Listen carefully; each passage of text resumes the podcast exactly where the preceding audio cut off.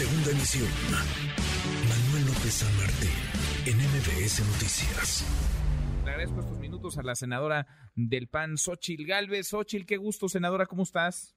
Manuel, qué gusto saludarte. Pues desde aquí, desde Pleno del Senado, seguimos con la tribuna tomada. Eh, el tema, pues, es que queremos el dictamen para votarlo. Eh, la Comisión de Anticorrupción, de la cual soy secretaria, pasó a la Junta de Coordinación Política eh, tres, eh, o sea, tres listas de personas para encabezar cada una de estas eh, posiciones que están vacantes. Al menos una tendríamos que nombrar este, de la primera convocatoria, otra no se puede porque hay un amparo, pero el segundo le fue negado el amparo.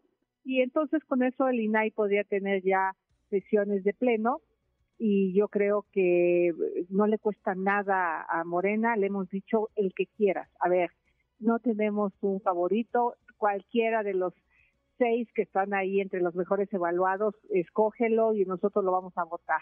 Pero pues es como lo que dijo el presidente, o sea, él dice que el INAI no sirve para nada, claro que sirve, claro que fue el que descubrió la estafa maestra, gracias a que dio la información de los contratos, por él conocimos la Casa Blanca, la Casa Gris, ahora Segalmex, o sea, de verdad, eh, yo sí creo que los ciudadanos no se dan cuenta de lo grave y del retroceso que estamos teniendo. Entonces, pues aquí estamos, eh, ya hoy no va a haber sesión, ya se suspendió, el día de mañana hay una sesión solemne para la entrega de la medalla a Elmita Poniatowska y pues la verdad de las cosas es que yo sí creo que eh, a Morena no le costaría nada. Pero bueno, el presidente está en el mundo ideal, que es la opacidad, y yo diría que el mundo ideal es la transparencia.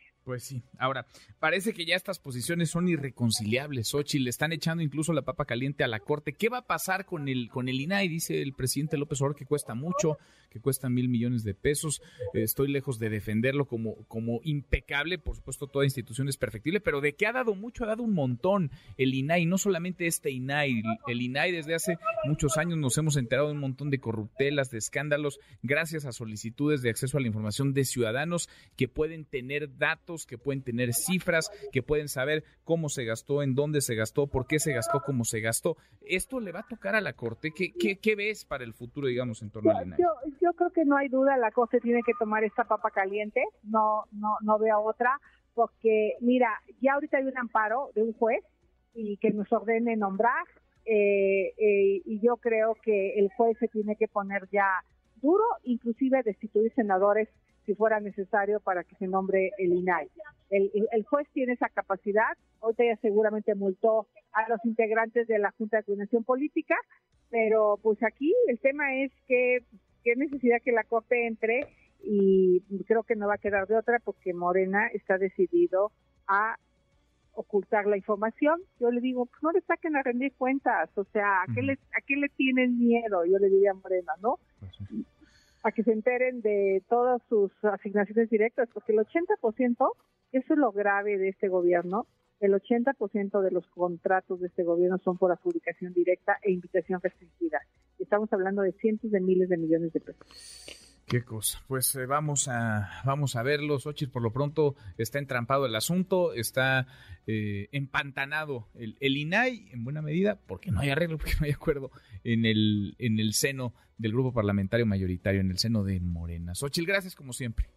Pues mira, muchas gracias y aquí estamos en el Senado a tus órdenes y ojalá, ojalá regrese la cordura morena y se den cuenta que la transparencia es un derecho de los mexicanos. Pues lo veremos, que se vayan con los mejores perfiles, no con los mejores evaluados, así no hay dejo de duda, de sospecha. Pues Primer lugar de cada lista, ya pues vámonos. Tan fácil, tan fácil que sería y tan complicado que parece. Gracias, Ochil.